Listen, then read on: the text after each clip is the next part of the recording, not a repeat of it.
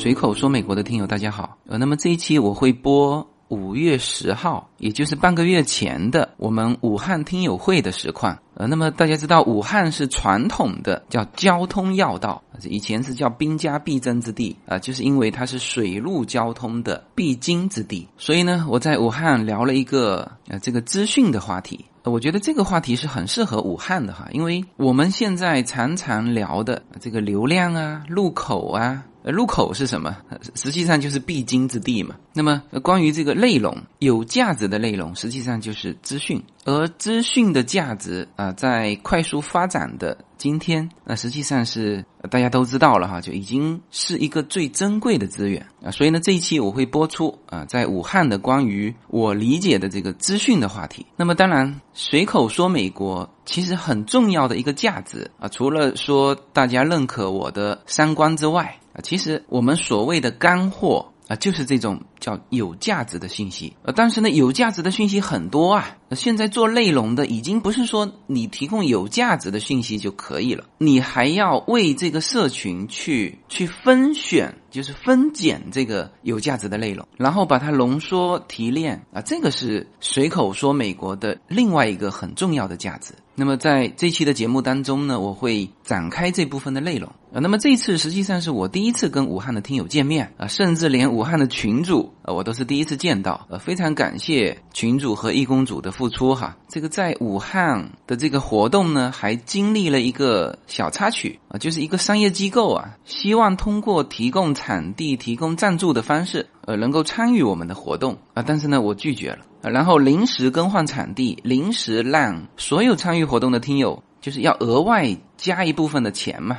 啊，这里顺便说一下哈，我这次的活动啊，所有的费用都是大家 A A，包括场地费，包括茶歇啊，包括这个晚上的聚餐。那我呢是呃自己出交通的费用和住宿的费用啊，所以我们的大家看到的我们十三场呃规模庞大、非常漂亮的这个这个活动场面。啊，他这些活动啊，就是我们这种靠我们社群啊自掏腰包而办起来的。那当然，这种模式也颠覆很多人的的认知了。呃，那些觉得提供一些钱就能参与我们这个活动的商业机构呢，我觉得他们是对我们这个社群还不太了解。我们这个社群最不缺的就是钱。那在我们这个社群里面，其实最有价值的就是这个信息的互换、信息的交流啊。所以那天是临时更换场地、临时通知人、临时加钱，结果我们的听友是没有一个落下啊。之前这个易公主还建议说，是不是要重新再报名一次？呃，因为毕竟整个活动的费用提高了嘛，而且还提高很多。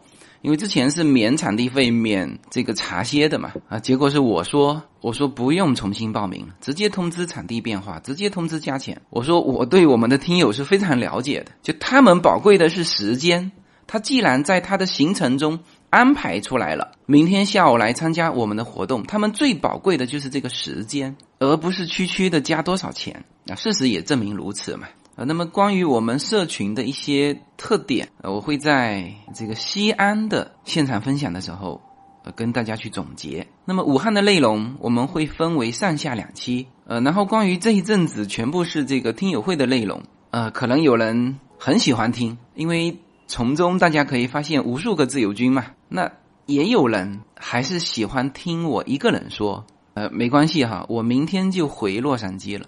可能在后面的节目里面我会穿插着，也就是一期听友会，一期我单独说。那事实上，我觉得听友会的内容是很棒的啊。一方面刚才说了，呃，其实这个社群里面非常多这种中美两边跑的人，而且在一些细分的领域，他们是比我钻的更深的啊，是很值得听的这个讯息。那么另外，我非常坚持在这两个月内啊，始终只有听友会的内容滚动播出。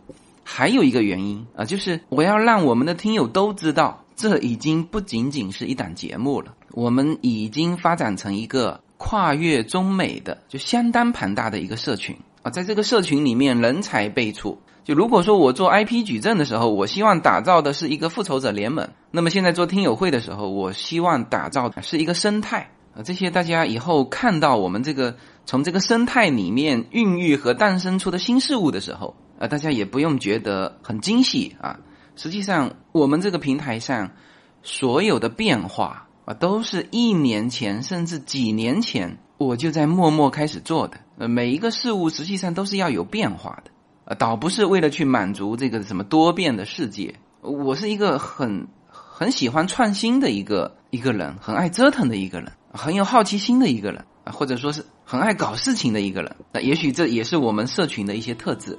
好吧，那我们进入武汉的听友会现场。小时候的民居楼，冒得那多冷，外地人为了看大桥，才来到汉阳门。在我们的自由军正式登场之前，我会非常荣幸的请到我们随口说美国武汉群的群主蓝天女士上台和大家做分享。同样的掌声送给她。尊敬的各位听友、各位来宾，大家下午好。今天我怀着无比激动的心情，欢迎从武汉三镇以及从外地赶来聚会现场的听友们。在这里，我再次的感谢各位分享嘉宾，感谢自由军漂洋过海来跟大家见面。我在这里也要特别的感谢一下我们所有义工组的。全体成员为了这次活动，大家挤出自己有限的休息时间，齐心协力寻找合适的聚会场地，准备现场所有的物料，策划活动的每一个细节，并一一落实下来。在筹备听友会的日子里，大家辛苦并快乐着。从二零幺六年第一次七个人的聚会。到今天我们在场的一百二十七人的机会，有可能不止啊！这个人数人数我还来不及统计。随口说美国的这个节目，听友也越来越多，无限空间的 IP 矩阵上的节目也越来越丰富。在这里，我要感谢自由军，让我们一群灵魂相同的人，再遥远也能互相看见，再遥远。也能相聚，谢谢大家。们的人都可以坐船过汉口，汉阳门的花园属于我们这些居家的人。OK，接下来到我们的主咖要登场了，大家来一点掌声送给他。来，让我们有请自由军登场。好好好，谢谢大家。呃，还好我的声音也不是很大哈。武汉是一个自古叫做水陆交通的一个要道，所以就是你无论去哪一边，它是必经之地哈。所以我这一次的十三个城市，不管怎么跑，肯定要路过这个武汉啊。所以这个是武汉的优势啊，这个叫做交通枢纽啊。所以这就是说我们。今天要聊的一个话题是什么？是现在是最最珍贵的啊，最重要的。以前是叫交通位置，啊，比如说我们说房地产，啊，都是说这个这个这个地段啊，地段地段。那现在呢，因为是直接移动互联网了，直接就跳过了地段，直接实实现了什么？实现了流量，是吧？因为你的地段是为了流量嘛。但它如果直接能够有流量。就变成地段不重要了，所以这个是我觉得武汉要去思考的一个一个问题啊。好，OK，那这个是我今天要跟大家分享的主题哈，就是刚才说了什么是世上最珍贵的，原来说 location 是要地理位置，所有房地产也是 location，location，location，是不是？但实际什么是最珍贵的？就是我曾经自己有想过这个问题，比如说啊，我们说这个童话故事里面。突然间出现了一个这个什么上帝或者是神仙哈，他说你只能选一样东西，你有这个能力啊，你只能选一样。那大家会选择什么啊？有人选择时间，嗯，对，就返回到青春时候是吧？那也有人可能直接会选择金钱啊，这个也也是很好的一种选择。是吧？那还有，我当时其实就有有思考过这个问题。其实什么呢？就是我知道所有的讯息，这个是最珍贵的。那这个尤其是在现在，你你如果炒股票，你就知道是不是？你就知道这个信息了。别人想干什么？那么这个是我今天要跟大家分享的这个这个主题。这个这么多的画面哈，以及这么多的这个这个文字哈，可能大家能够看得懂的，就是这个资讯是最珍贵的资源，其他的都很混乱，是不是？很混乱哈，这是我故意的哈。我曾经在大概今年开篇不久，我跟胡瑞有谈了两期食品的话题，大家谁有听过的？OK，OK，OK，有有一半多的人听过哈。食品的话题里面，我们提到很多的概念和美国正在流行的东西。我们当时还开玩笑说什么呢？说正好美国流行的东西。有的时候会快中国两年时间，我们当然是凭经验说了。实际上现在看来，应该要更快，应该就是快半年或者是一年时间。为什么呢？我前几天，我现在不做中国的股票了哈，但是我原来的软件还在，会啪啦跳出来一个东西，什么呢？写着人造肉概念啊，这个哈，前几天人造肉概念这个这个这个股票大火哦，我想起来，我其实跟胡瑞的那期节目。他最后说到的就是人造肉在美国的流行，是吧？但那个时候我还在说，我说，哎呀，我说我们还是从一些保守的思想去去去去理解哈。我说这个东西可能只能在美国流行。我说中国，你这个肉啊，人造肉就不是假肉嘛，是不是？啊，那你现在我们一直还在追求是什么真的东西啊？哪里都就就就怕假的。你还搞个人造肉是吧？他当时也跟我说不清楚。但是你看，我那期节目播出到现在，应该就是三四个月吧。我记得应该是在回来之前的人造肉哈。好，这个我用这个概念来说，我们随口说美国的价值。我们随口说美国为什么这么多这种高净值的人士在听他啊？其实我说的都是从生活的一些小事情，呃，说的一些美国的一些，就是当然，当然我说的很细哈。那为什么说这个听这个节目是有价值的？就最有价值的是在哪里哈？它就是说有一些东西，它正好快中国半年到两年的时间，正好。你看哈，我我说我说特斯拉说了三期，记得吧？说美国为什么比中国可能更好的能够普及这个电动车？其中很重要的一个是什么？是充电桩，是不是？嗯，家家户户有充电桩。你现在中国出去去。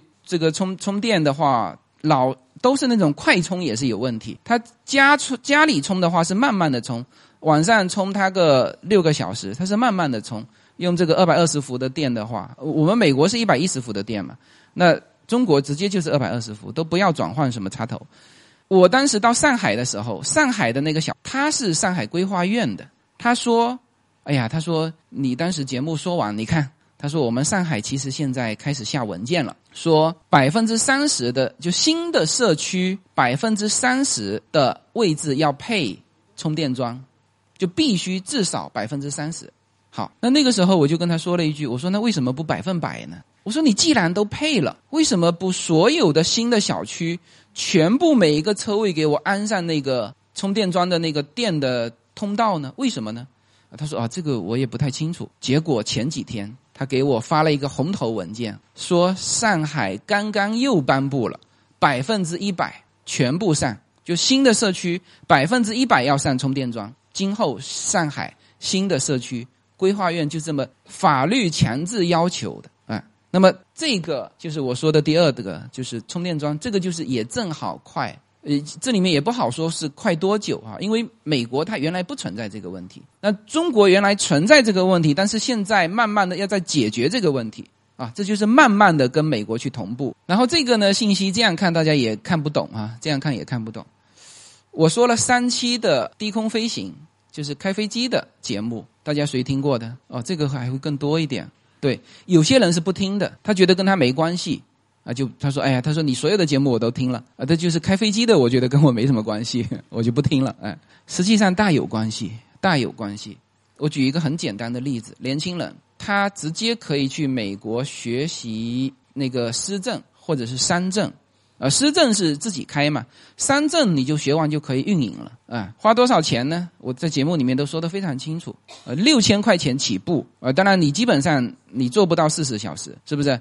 你基本上你说开个六十小时、八十八十小时把这个施政学下来，啊，最多基本上就是一万二美元，你就可以把飞行学下来。在美国哈，那你如果实在很笨，两万美元它是包掉的，就驾校是包掉的，就是你不管飞多少小时，我最后包你能够学好，能够拿到这个证。那一定是学好拿到这个证哈，因为开飞机不开玩笑，不是说这个两万块钱交给我，直接给把证给你，那回头掉下来。那么好，学完这个三证，直接到中国好像就是武汉，直接可以转换成中国的民航的证，不需要任何考试，也也没什么费用，直接转。直接转完可以干一件什么事？立刻就有航空公司跟你签约。航空公司很缺人，当然你不可以一上去就开那个呃机长，你要在旁边见习。但是这也是见习机长啊，呃，你过了一年多，好像是两年时间，你就可以变成机长。现在所有的说中国的驾校去培训你的是极为之贵，那而且他培训完之后。怎么样呢？他要跟你签一个终身的服务协定，对你基本上卖身契就卖给这个航空公司了。你要再转会的话，几乎不可能，好像是要几几百万的钱啊，一百万人民币才能转会是吗？学哦，对，那美国就是两万美元，就是属于最笨的最笨的两万美元，所以这就是一些信息的。重要价值啊，他也不知道说转完证直接就可以在这边当机长，这对年轻人来说也是一条出路。呃，像我的这个节目呢，很多人听了很久，有一些人呢，他就只重点听一期，然后把一期听到一百遍。比如说十一，他就听我跟顶剑说的那个杰出人才的那个那个就是 EB One A 的申请，他只听那一期，然后听完之后就自己开始。DIY，然后就变成了那个十三天取得美国绿卡的那个杰出人才，哎，他就是这么来的。后来他是专程跑到洛杉矶去感谢我们，呃，他没其他的事情。我还问他，我说，哎，我说那你这次有其他的事吗？他说没有，他那时候请假还很难请，总共就三天时间，他都待都待在洛杉矶，就是为了感谢我们。然后我又把他的事例给什么又播了一期，然后呢，又一批人跟着。他的这个 DIY，然后像我们北京啊，我们北京听友会拍照的那个摄影师，呃，就是美国杰出人才，而他就是听了我跟李十一的对答，然后去做过了。所以我们的群里面 N 多杰出人才，对他就是这种讯息，就是你自己有的时候听完就过了。那有一些人是很有心的，所以他对于讯息的运用是极为高效的。其实我也是这样的人。那像这个刚才说到的低空。呃，我说了一遍完，大家可能只是感觉说，哎呦，那这个，那这个也只是什么呢？也只是小孩看看是不是能够去学飞行。那如果他没有这个意愿，也也就跟我没关系了。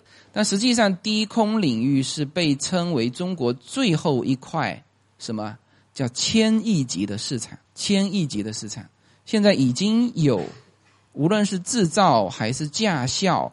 已经有人在进入了，就是中国已经有人在制造小飞机了啊！当然，发动机还是从美国来，但是外壳啊什么这些，他们都都通通开始制造，然后也取得了适航证了啊！这些就是先一步进入这个市场的人。而这一块低空领域，我相信哈，以后它会越来越宽，因为什么呢？因为广州过来接我的这个听友，他是什么身份呢？他就是广州的那一家。这个飞行学校的老师啊，他本身就是老师，然后跟我说，他们学校刚刚开辟了什么专业啊？就是低空的这个航拍的专业，那就说明这一块是慢慢慢慢一定是会放开的嘛，是不是？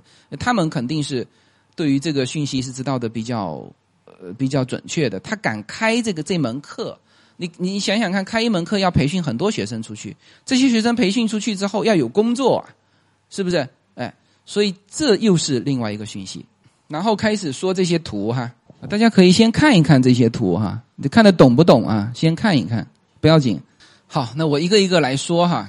这三张照片是什么？是盐啊，大家很熟悉啦，吃饭的那个柴米油盐是最普通的东西吧？是不是？呃，在这个这边是石头哈，这种叫矿盐，然后这些是它磨出来的东西，怎么磨的呢？是这样磨的，看到没有？一块石头，然后用这个东西，用这个东西磨，磨磨磨磨磨磨成就磨成这个样子。那这两样是一个东西，这叫矿盐。我自己这一次回来也背了五六瓶回来，然后那个胡子平说他现在在那边是什么？一托盘一托盘的运回来，一天走飞机要走四个托盘或者五个托盘，哎，这是叫粉盐啊！就在国内，你拿出这个粉盐，你只要有这个粉盐，甚至是已经变成一个圈层的概念，就是哎，至少你懂啊，你知道这个东西是什么呀？啊，你还要会怎么会用它呀？怎么你拿去炒菜就完蛋了嘛？是不是？你这这个东西是撒在。肉上的煎牛排的时候，旋转撒在肉上的，而这个东西国内没卖，国内盐是国家专卖，你只能自己懂得这个东西，自己到国外去把它买回来，或者是什么，或者是托亲戚朋友带回来，然后你拿去送人的时候，如果别人不懂，那其实跟你就不是在一个生活圈层内的，但如果他懂，哎，这个时候就有一种有一种圈层的感觉，哎，呃。我们大家知道的更多的是喜马拉雅粉盐，是不是？实际上粉盐很多，喜马拉雅只是一个品牌啊。喜马拉雅是美国的一个品牌哈，跟跟我的那个我们听到的那个喜马拉雅不是一回事哈。OK，美国的盐呢，它有分各种风味的，就是比如说这块肉，就我们国内为什么我们做那个美国厨房那个节目？就美国厨房，我们的星辰大海上，美国厨房这个节目，大家看过的举手一下，这个估计就少了。哎，还可以，还可以。呃，对你去仔细看，它用的油、用的盐都是不同的。我们吃牛排的时候是撒各种盐，大家看到我前面有放的五五种盐，你要去挑自己适合的风味。那像这种，这个呢拍的不够清晰，但是我说一下，大家就知道了。我拿的这个东西啊，这也是盐。这个是全世界价值最高的盐。你如果在美国去吃一顿牛排啊，它呢旁边能够放着少许的这个盐，这个盐呢一目了然，很清楚，它是一片一片的盐，一片一片的。我们看过的盐都是什么粉状的或者是结晶状的，是不是像糖一样？它不是，它是一片一片的。你只要看到这种盐，你就知道你吃的这块牛排是非常贵的，只有最贵的牛排才配得起这个盐啊！所以呢，我这说跟大家说这个盐的意思，就是说我们日常用的很多东西，其实啊，它都蕴含着很多你不知道的一些讯息。那么像这种，慢慢的，它会在国内也会有一个巨大的市场，而且已经体现了，是吧？每天飞机运四个托盘到五个托盘啊，只有你们这一个公司就已经有这个量了，那就说明这是多大的一个市场。好，我们再来说这边，这两张是一起的哈，这是一个一一只大象，是一个巧克力哈啊，这是一个巧克力，这是巨大的大象，这个大象大概有这么高啊，就是做成好漂亮的一个，这是一家巧克力公司做的广告，呃，我们在我们参加的那个食品展里面，这些呢，大家。至少这个百分之七十看得清楚哈，这个 milk 跟这个 white 这个看得清楚哈，呃，对，这是干嘛的呢？他帮你 DIY 巧克力。美国这种东西是非常的成熟的，就是你只要你有这个渠道，你想要说我我这个巧克力度含多少的，我这个是。是要不要含牛奶的？要做成什么样口味的巧克力都可以，什么样口味的，什么样形状的，什么样品牌的，什么样包装的，你，他甚至可以给你设计方案。你只要把大致的东西告诉他，他会帮你设计出设计方案，然后你就有一个就是非常漂亮的品牌巧克力。所以说，大家在看到这种国外的这些品牌的时候。其实大家也不用太去迷信这个品牌，比如说像什么橄榄油的品牌，什么巧克力的品牌，你就忽略它吧。你如果吃了好吃，那就 OK 没问题。你说为了这个品牌，啊，那这个是钱都花在广告上了哈。所以这两个是巧克力的哈。那这个呢，是我们当时在地下一层，因为胡瑞是参加了这个展会已经六年了，啊，他是非常非常专业的，他一直在做。就是大宗商品采购，所以只有他能够摸得到地下一层。地下一层是什么呢？就是极小的品牌，很新的品牌在地下一层。地下一层的租金极为便宜，都是一些新的品牌。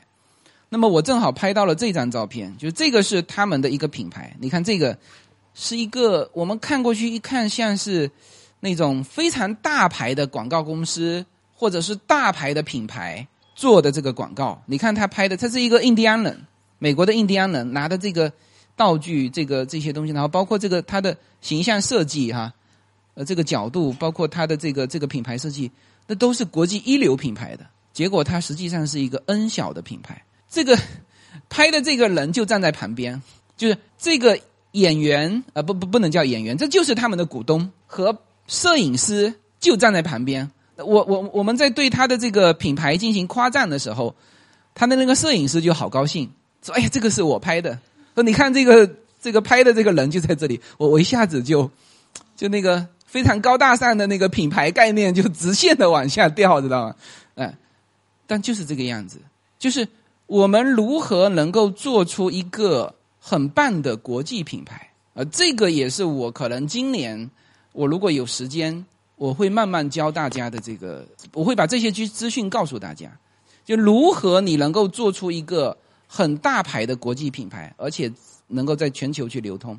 啊，包括这里面就美国的标准是什么？中国这边要要有什么标准？就这些东西，我都会在我的公众号里面和我的节目里面跟大家去探讨。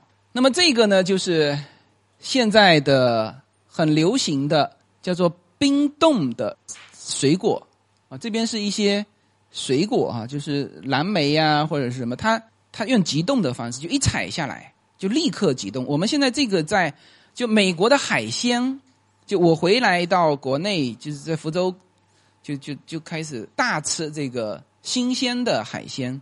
美国很少有新鲜海鲜。它都是冰冻掉，就一一捞上来，立刻给给你冰冻掉。原来只用在这种就海鲜上，现在直接用在这个水果上。然后呢，随着冷链技术的成熟，它可以把这个东西到，就是你其实吃到的那一口，就是最新鲜的感觉。我们常常吃到的水果，虽然它有那个叫冷藏，但是呢还是不行的，因为经过这个长途运输到你面前。它的那个新鲜感已经没了，而这种呢是最为新鲜的感觉。然后这个品牌是英国的一个品牌，是一个英国卖茶叶的一个品牌。因为茶叶大家知道中国嘛，是吧？但是呢，没有人能够卖得过英国这家公司。你看它的这个品牌商标是什么？看来可能看得不太清楚啊。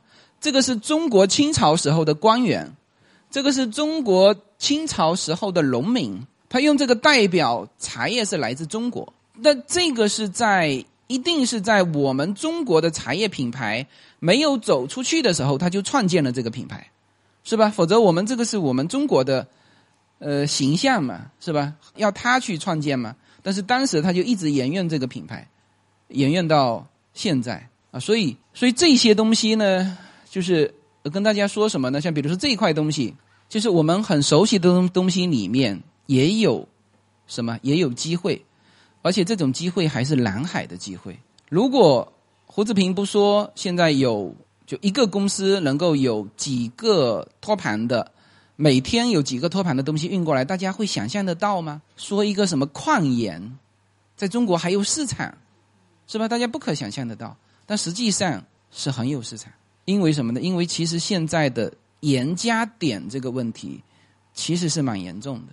然后这一块呢，就是说一个品牌，这些都是说一个品牌的怎么怎么做啊。所以这些资讯，呃，我觉得很快哈，可能大家第一次听也还是从我们现场听到的这些资讯，但是很快这些资讯可能在半年或者是一年或者是两年之后，大家会从各种渠道去获得这些资讯。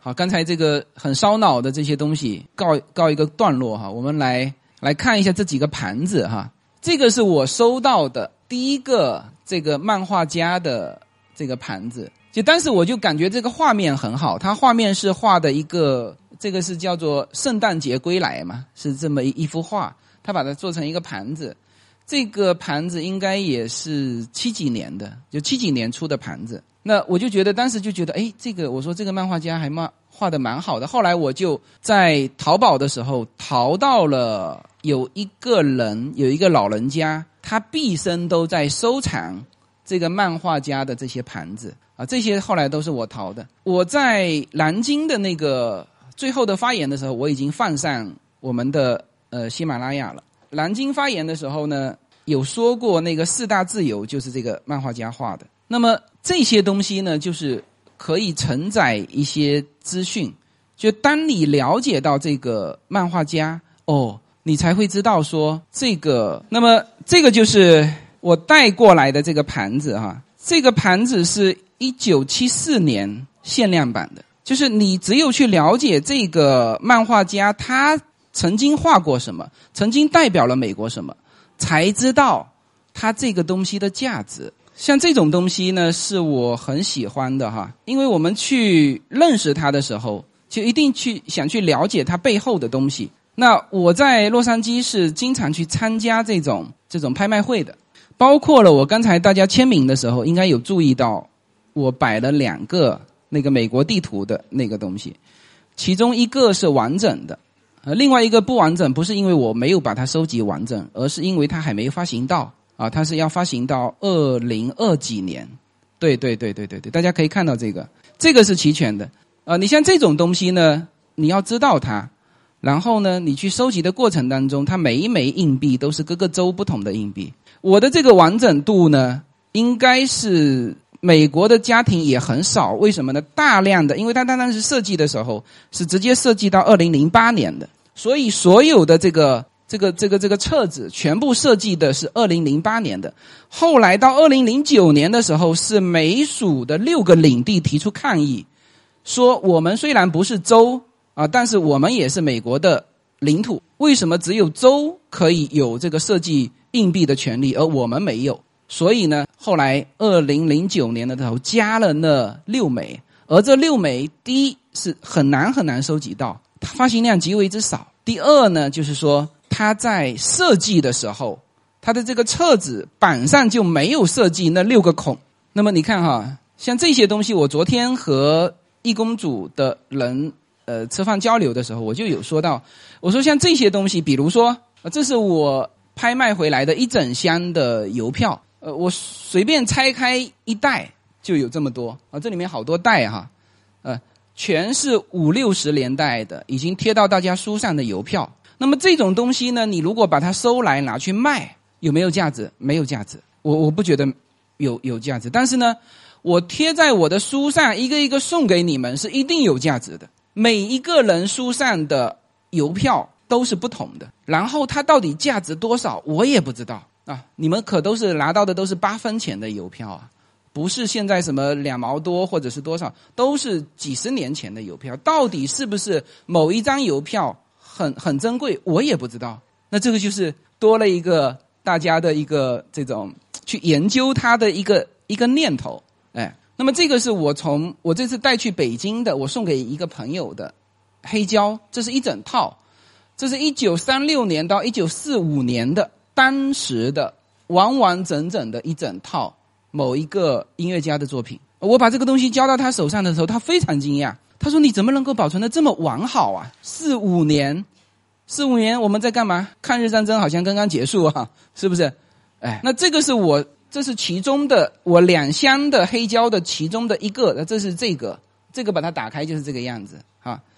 然后这个是我收到的这些首日分，包括了美国登月的时候的首日分。那这些东西。”啊，因为这些都是轻巧的东西，还有大件的东西。这些东西，我觉得呢，如果只是把它拿来卖，不不能够发挥它价值的最大化。这就是我提出的问题：就如何寻找？我现在没问题了，如何开发它的价值？所以我昨天一公主说的时候，我们说到一个，就是说，我们是如果说有一个这么样一个场所啊，大家去设想一下啊，这么样一个场所，它呢是一个什么样的场所呢？是一个中美的。信息交换的一个场所，因为很多信息你是查不到的。比如说像今天我分享的和待会分享嘉宾分享的这些内容，一定是大家网络上查不到的，也就是大家今天能够来这边的一个价值所在。所以昨天因为切换场地嘛，呃，这个蓝天还问我说，要不要叫大家再要问一遍大家？我说不要问了，我说直接通知出去过来补这个补交一个这个场地费的钱，因为原来是赞助商赞助的嘛，是吧？那赞助商呢，我们没想到他加了一个商业的行为进来，那这个是我们我我是不能接受的。我说了嘛，这个我们这个社群资源最差的就是有钱嘛，这个我们在洛杉矶说过的哈，确实就是我们的听友有非常非常多的资源，那唯一唯一最没有用的听友就是哎。我有钱啊，你帮我想想看去哪里投资？啊，这个是属于资源最差的，所以我们的这个社群是一个资讯能够高速交换的一个呃一个社群。所以呢，大家试想一下，如果有这么一个场所，在这里面呢，每天晚上都有小沙龙啊，大家可以去分享，比如说小孩去美高，去分享美国自驾游，去分享美国移民，去分享。各种各样的信息是吧？这我相信这个信息是分享不完的。这个东西是需要大量的这种小沙龙去进行这些非大众化的信息的交换，啊，好，那么这种场所下把这些东西放进去就很合适了啊。比如说我们当时在洛杉矶去淘那个淘他去拍卖的时候，有一个我们的听友，就我每一次都会发这么一张图。i start sale，我会发这么，这是第二张哈，第一张有那个地址和时间，我怕我就发到洛杉矶群里面。那有些人就那天就来了，我基本上现场我不跟别人打招呼的，因为如果我是自己是有想法来干嘛的，我没空跟你打招呼，因为他的现场子平去过，有四个拍卖场同时在拍卖，你要很清楚自己要什么东西。然后在那个时间差不多的那个时间赶到那边举一下手，我的这个两箱黑胶就是这么来的嘛，就是我还是辗转过去一看，哎，这这黑胶怎么从五十块钱拍到只剩下五块钱，没人要嘛？你明白明白吗？Fifteen, twenty five, ten, five，它的时间就是这么快，语速就是这么快，它二十秒要拍掉一样东西，我一看 five 是不是？我们举手举一下就 five 了。那那问题是这么便宜的东西，我拿回来去卖给别人，我没有意义嘛？是不是？虽然现在据说什么老黑胶在中国也卖不少钱，但我觉得干这种事情没有意义。但是呢，我能够把这两箱的黑胶，我可以装点两面墙，这个是有意义的。我可以把整个的氛围给它烘托出来，这个是有意义的，是不是？那像那天那个我们的那个听友，我我这边。拍一点，那一边拍一点。突然间，他窜到我面前，脸色铁青的告诉我：“他说我刚刚拍了一样东西，我还以为他拍的很贵，知道吗？我还以为他拍拍贵了。我说多少钱呢？他说便宜是很便宜，才五块钱，五美元哈。但是他说我运不走，他拍了一个巨大的柜呀，巨大的柜，而且那个柜我看了一下，还挺好的，很精致，对。”他根本运不走，他没有做好准备。他第一次来，你知道吗？我们来，我们想要什么东西，我们得配什么样的车子来呀？是不是？他开了一个轿车来，这怎么搞啊？他现场的人，他不会给你什么送货上门，没有的。美国送货上门很贵的。美国如果送货上门，他这个啊，两百刀以上，是不是？而且他很大个。那像这些东西呢？如果说国内，比如说哈，蓝天以后。如果想在武汉做一个这么一个场所，这些东西我就可以，你你你付运费就行了，知道吗？我这些东西我就免费的给到他。那这样子就是说，你要想想看，这是一个中美交换的一个信息交换的一个场所。然后呢，你听到的黑胶就是美国五六十年代的音乐，因为黑胶是不会坏的，它最多会出现那种咔啦咔啦咔啦咔啦的声音，这就是氛围啊，这就是这个。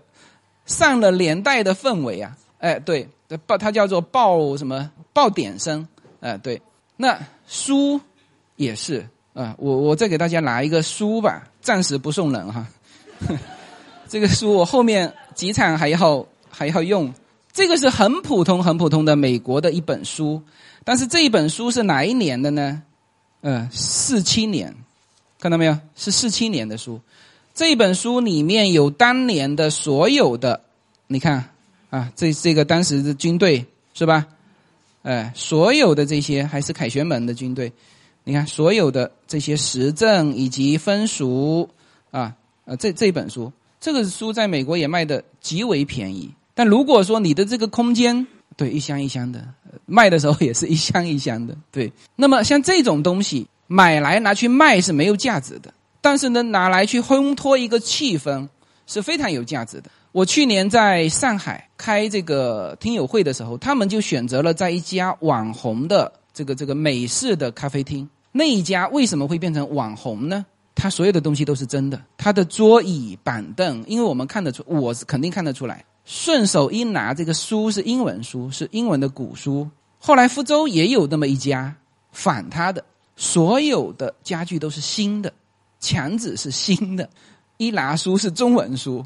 是吧？那这个时候跟你的这个咖啡就，我们挑剔一点的你就配不上，那咖啡就别说了啊。那么像这种东西，就是说，去烘托一个氛围，最后去实现这种这种信息交换的一个场所，这样的价值才能够发挥到最好。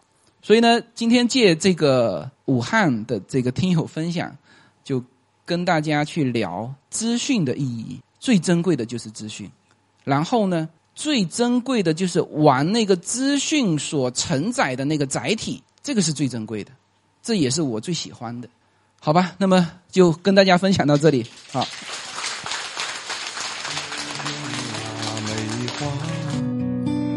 夏天是榴花，晴天都是人，雨天都。是啊。随口说，美国的听友大家好，我的新书《平行美利坚》目前已经在当当网、京东等各大网站。均开始正式发售，同时在电子书 Kindle 上也已开始发售。那么这本书是随口说美国的第一本书，也是我个人第一本书。拨开迷雾看美国当下，中美两国恰是两条平行线，只有穿梭其中的人才能看清一切。希望大家支持这本书，现在就可以立刻在网上下单购到这本书。谢谢大家。就来到汉阳门。好了，那么接下来我们第一位要走上舞台的这位嘉宾，将会给我们介绍这样的一个女孩：初中以优异的成绩被五外超长班录取，高中以接近满分的优异成绩毕业，获得了卓越学子的称号。同期被美国十二所顶尖大学录取，三年后再一次以接近满分的 GPA 提前一年完成了本科学业。本科期间独立策展。国际媒体发表文章，出版个人随笔专辑。中学阶段创造并连续六年任武汉市一加一中学生志愿者联盟主席，曾获全国击剑俱乐部联赛重剑第三名，曾获琴台国际音乐节十佳校园歌曲金奖，作词等等。这么紧张的时间，这么丰富多彩的活动与生活，我也很好奇他是怎么做到的。真的像这张图中画的有有三头六臂吧？接下来我们一起来听一听郭博宇妈妈以孩子三年完成每本学业为例，介绍一下时间管理思维与方法的养成。让我们有请神仙姐姐。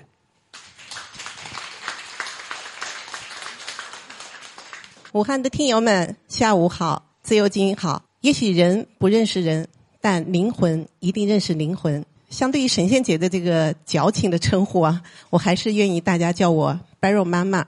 这张图是她高三，也就是美国说十二年级的上学期的一张漫画像。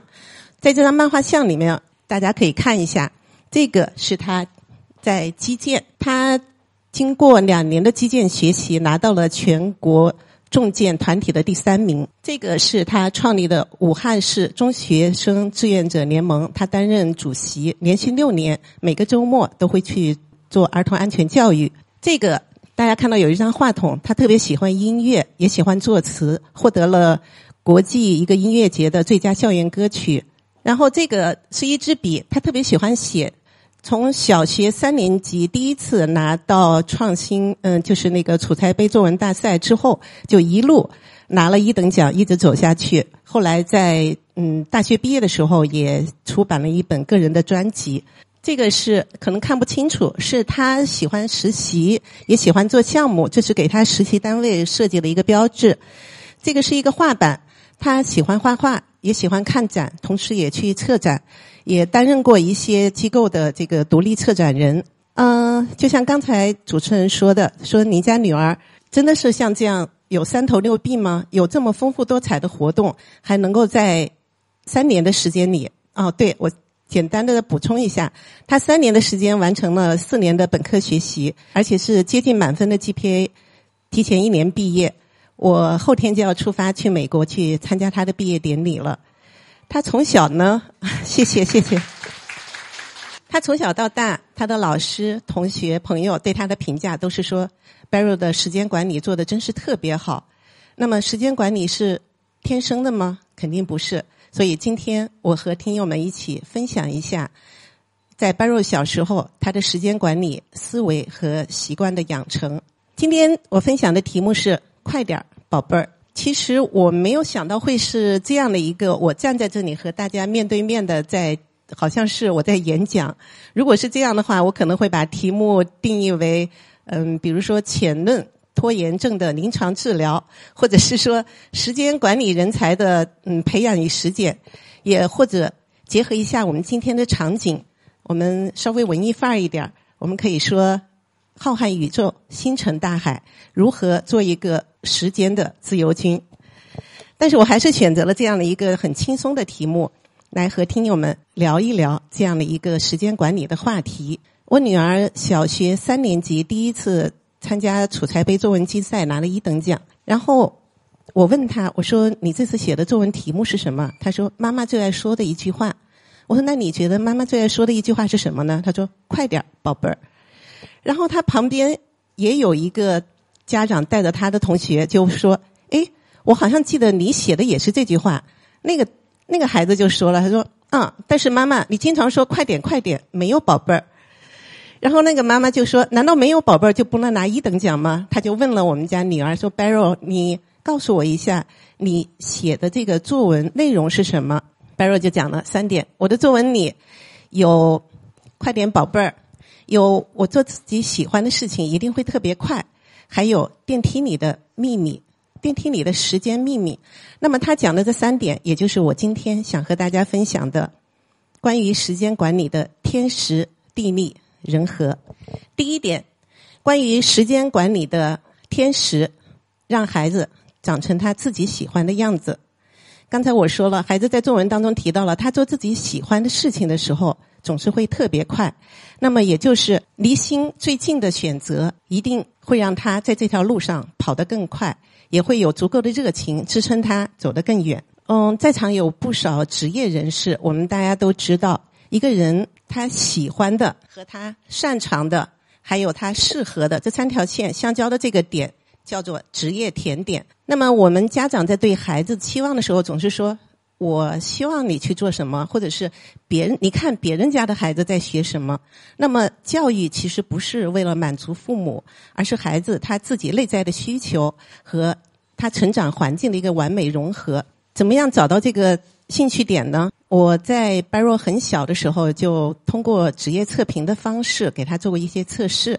这个职业测评在自由军的这个平台上，我就不帮他们打广告了。大家可以到网上去查一下，有很多职业测评的，有网页版，也有一些专业版。嗯，在拜若小学、初初中、初中升高中，还有高中升本科申请的时候，我们做过三次这样的职业测试。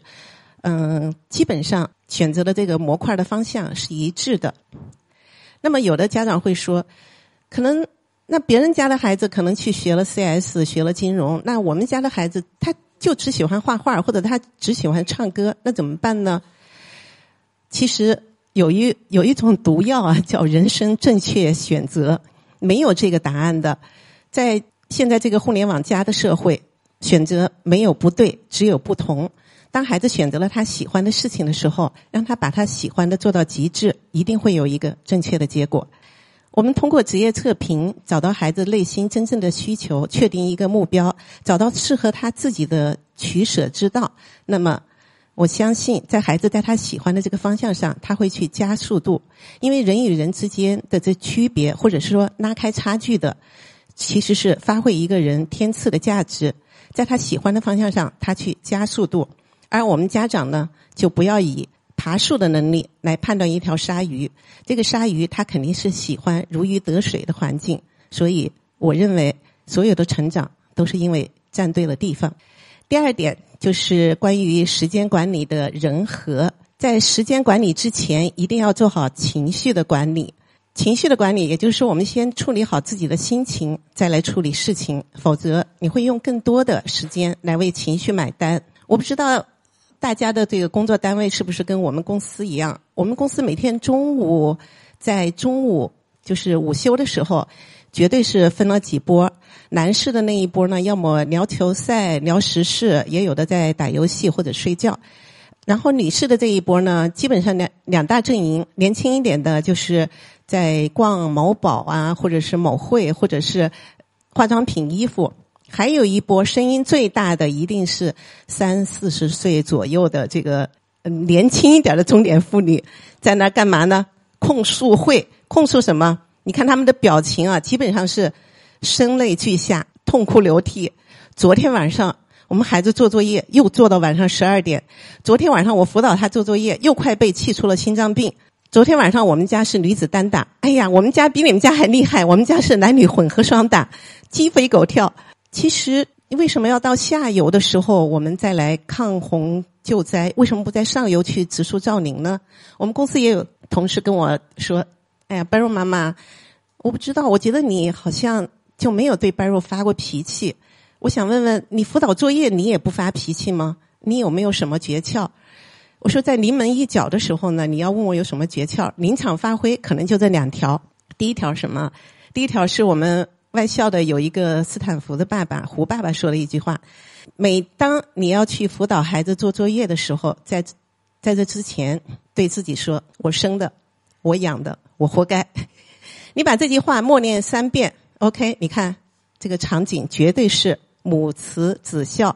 那么当孩子确实是惹恼了，让家长要发脾气的时候，你怎么办呢？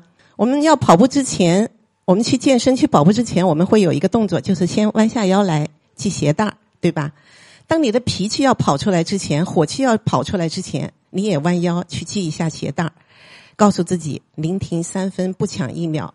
然后你就在脑子里面迅速的去脑补一下：如果你这个脾气发出来了，如果你这个火气跑出来了，会是一个什么样的局面？啊，可能就是一地鸡毛，两行清泪，或者是满屋硝烟，哀鸿遍野。你看，都用到了哀鸿遍野，那就请节哀顺变。你马上调整一下自己的情绪，深呼吸，然后呢？把混乱的、焦虑的这种场景转变为有序的、平衡的，让孩子专注。这个就是我们平时在碰到这个跟孩子要发脾气的时候一个临场发挥。那么还有没有一些方法呢？我分享一下我的三个方法吧。一个是用正确的方法和孩子讨论问题。我们在职场上都用罗伯特议事规则来进行讨论，其实我们也可以把它引入到家庭里面。我们在和孩子讨论问题的时候。无论男女老幼，我们充分尊重他的权利，平等的让他表达。第二，挺好的是今年特别红的一部电视连续嗯电视连续剧的名字，也是我们家姥姥，就是我的母亲，她几十年的一个人生智慧。在我们家，无论遇到天大的事情，在我妈妈这儿，她都会说挺好的。我举个例子吧，在前几年我。动了一次特别大的手术，我很少进医院，除了生孩子，然后这个就是第二次进医院了。我当时接到诊断办，拿到这个诊断报告，因为我妈妈也是医生，我就给老太太打了电话。老太太听完我的描述，听我特别特别着急，老太太说了三个字：“挺好的。”我当时我就挺纳闷了，我说我要动这么大的手术，八医生说是八个小时的手术，可是老太太还说挺好的。我说这个怎么好了？老太太说这是不是最坏的结果？如果你不做手术，情况是不是会恶化？那么做了手术，你的身体会好起来。还有，你工作这么忙，从来没有一个假期，你经常说妈妈，我好久没有喝到你炖的鸡汤了。那么你做手术做完了。你休息一个月，妈妈每天给你炖炖鸡汤。于是让我心惊肉跳的这一场特别特别大的手术，就变成了每天喝着妈妈炖鸡汤的一个月的休假。还有呢，就是嗯、有些家长也会说，当孩子做不完作业或者什么特别，就是脾气也发了，但是孩子也累了，时间也晚了，我有时候会帮他做作业。在我们家有一个三多三少的原则，就是多用心，少用力；多陪伴，少包办；多管理，少管束。我在很小的时候，我父亲跟我说：“世上磨练，形成经验。”真的，在孩子长大的这个过程当中，有很多事情你必须让他自己去亲身去经历、去实践。他只有遇到问题，他学会解决，他学会解决，然后去反思，然后才能形成经验。我们帮他去做了一些事情，表面上看是节约了时间，实际上是浪费了孩子成长的机会，同时让他将来会花更多的时间来面对这个问题。所以，为了节约时间，我们还是多用心，少用力。那么第三点，讲讲时间管理的地利，不在字里，在行间。世界上最遥远的距离，张小娴的小说里写了，不是天涯海角，是我站在你的面前，你却不知道我爱你。而对于时间管理来说，世界上最远的距离是，你对孩子说“快点，宝贝儿”，而孩子呢，他不知道什么是时间管理。那么，我们就要教思维，用方法。我们可以在技术层面和方法层面来指导孩子，让孩子他知道什么是时间管理。举个例子，我们女士们都喜欢说保持苗条，但是我们可以，你可以试一下，你每天对自己说一千遍“保持苗条，保持苗条，保持苗条”，你会苗条吗？那么，怎么样能够保持苗条呢？我们要管住嘴，迈开腿，要少吃，要多动。要快跑，要慢走，要练 plank，甚至是有器械、小器械、微重器械的课程，这样才能练出马甲线。你看我说了这么多，那就是明确指令、可操作。在时间管理上，其实也是这样。再努力也不能牺牲睡眠，是一个时间管理的一个大的一个前提。那么，嗯，在我们家这个时间管理是十六小时制，也就是说，你再努力、再勤奋。所有的时间也要安排在二十四减八的十六小时里，不能无限的勤奋。我们查一下字典，勤奋的定义是什么？勤奋的定义是认真努力，做好每一件事情。那么，是不是夜以继日、通宵达旦的去刷题到凌晨两点？是不是水滴石穿、神锯木断、愚公移山？这些都没有错，但是方向正确是前提，方法正确，勤奋才有意义。所以呢？在知道和做到之间，在心法和章法之间，我们要教孩子用一些方法。今天我就跟大家分享一下 Barrow 小时候我对他用的几招。这个大家看得到这个时间，二零一四年，二零一四年是他高一的暑假。高一的暑假，只要经历过每本申请都知道，高一暑假实际上特别忙。那个时候他完成了托福一百一十多分。高一的暑假，除了所有的课程学习，然后还有就是进行 SAT 的准备。在这个暑假里面，他完成了，嗯，这是他这个暑假看的一些闲书，三十二本。这个是二零一五年，也就是他高二的暑假，他在耶鲁大学做项目的时候，四十五天的时间里。这个第一张清单九本书，第二张清单十一本书，就说四十五天，他除了做项目、上课程、写论文，还完成了二十本书英文原著的这个阅读，他的阅读速度非常快。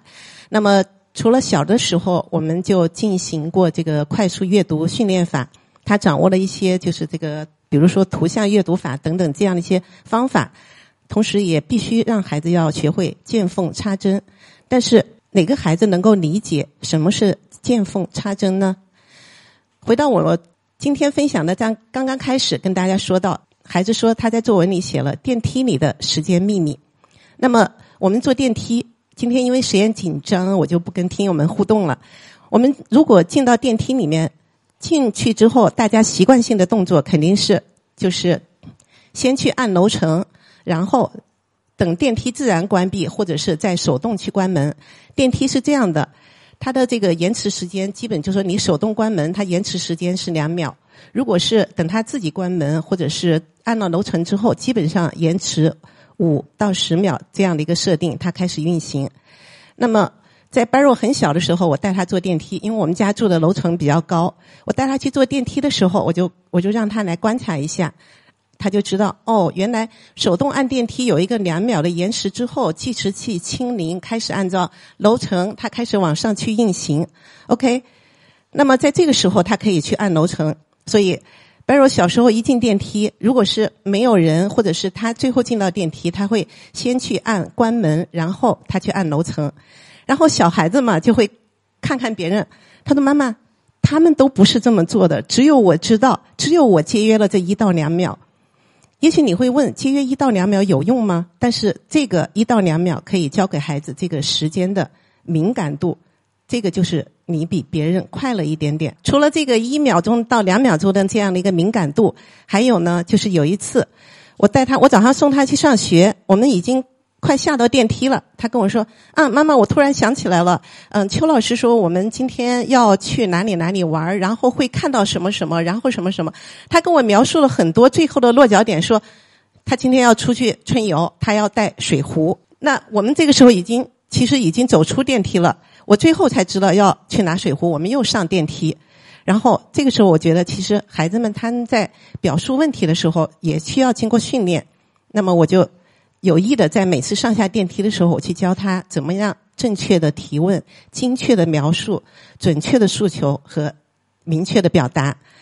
通过这样的表达，我们其实在职场当中也会用到。比如说，我们有时候会去见一个客户，这个客户呢明明给了我们二十分钟的提案时间，但是他突然有事儿要出去，那么我跟客户只有一起下到电梯的这个一到两分钟的时间，怎么样提取关键词，把。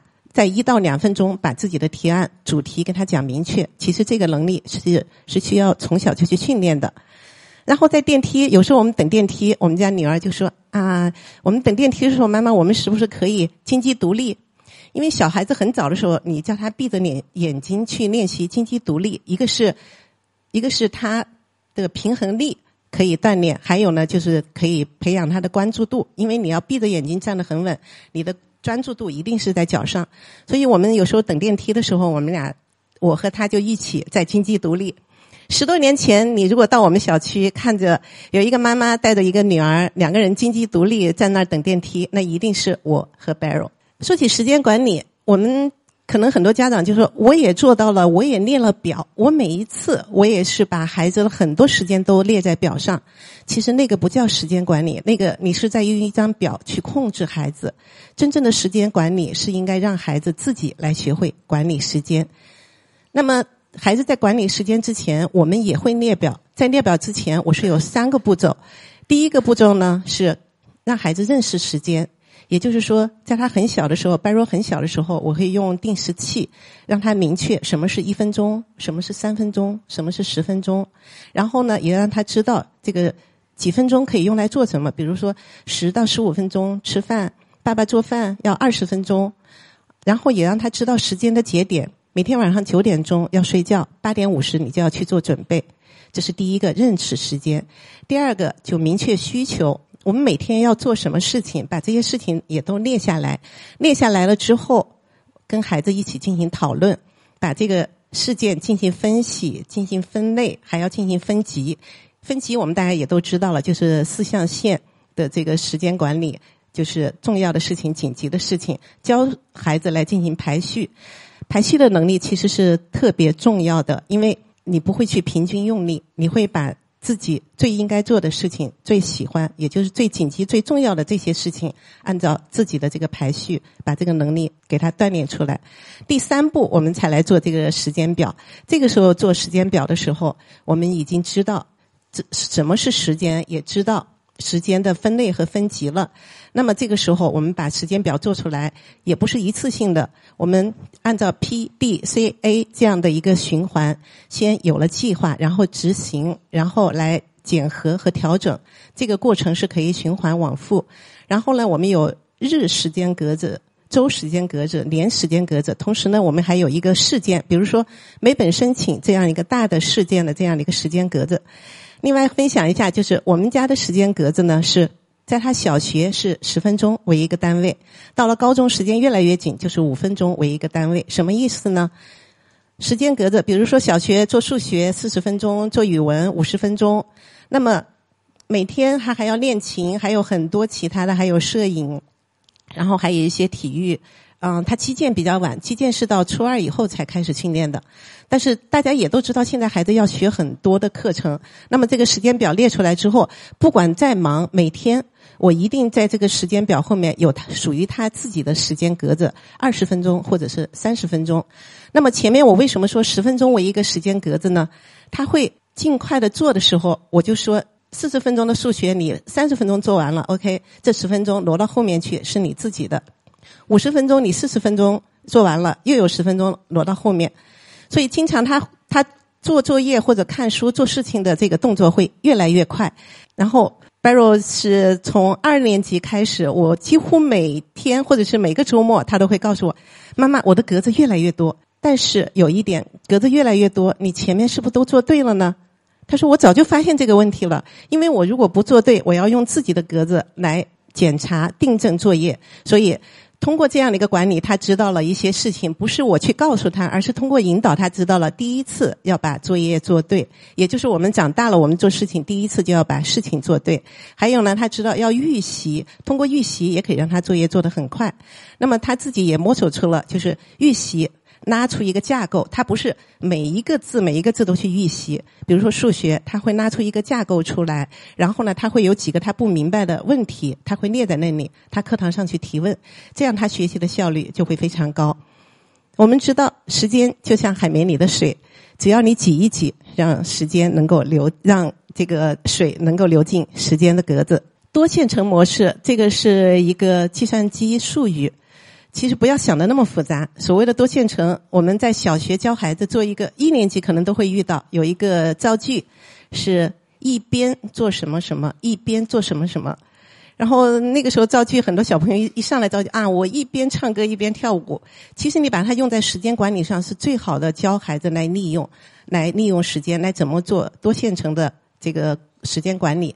白若小时候是早上刷牙是这样的，就是一边刷牙一边啊听喜马拉雅，或者是他一边健身，他一边会给我打电话。到了美国之后呢，他在美国读书的时候，都是那种大型的洗衣房，他每个星期去洗衣服，他不是像那些同学就把啊洗衣筐一拎就直接去洗衣服，他会拿着洗衣筐，拿着电脑，他边洗衣服边写论文，然后就是。在这样的一个一边一边当中呢，他也会总结。我可以再加一个，比如说我边刷牙边听喜马拉雅，我也可以一边经济独立。我可以边听早餐，我可以嗯，我可以边吃早餐边听英语，然后也可以把东西都整理一下。长期养成了这样的一个习惯，所以他在上大学的时候就一边当学生，一边去当助教，一边学习一边实习。一边开讲座，一边写文章，一边做研究，一边就是他把学分都嗯去上下校，把学分修的特别快，所以三年完成了四年的学业，提前一年毕业，还出了一本书。嗯，可能这个 PPT 交给这个组委会的时候，可能导出来还少了一个环节，还有一个环节的，就是合并同类项，这是一个数学名词。什么叫合并同类项？我一说大家就。望文生义嘛，应该理解。我每次我们到了周末，因为他活动特别多，我们要出去，他他会合并同类项，就是我把要出去的事情都安排在同一同一个集中的时间段，然后提取公因数。什么叫提取公因数呢？他会根据路线来规划我要到哪里去，然后。比如说，我要去武昌，肯定是把武昌的事情办完；我要去汉口，那么我把所有的事情集中在汉口。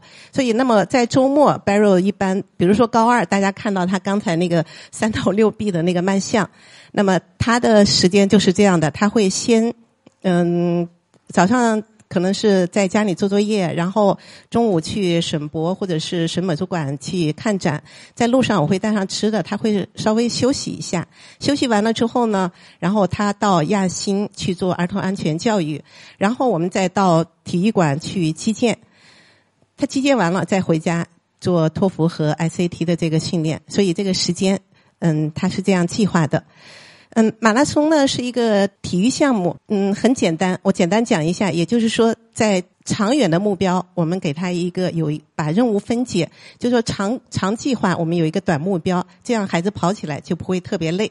好，介绍了几招，我也希望各位也有自己的一些招，我们都可以交流。我们把这些时间管理的一些小方法都用都放进时间管理的这个系统里面去。那么，我们这个系统里面可以说让快点，宝贝儿，也可以有的家长非常愿意说，我就愿意牵着一只蜗牛散步，可以去看美好的风景，这些都没有错。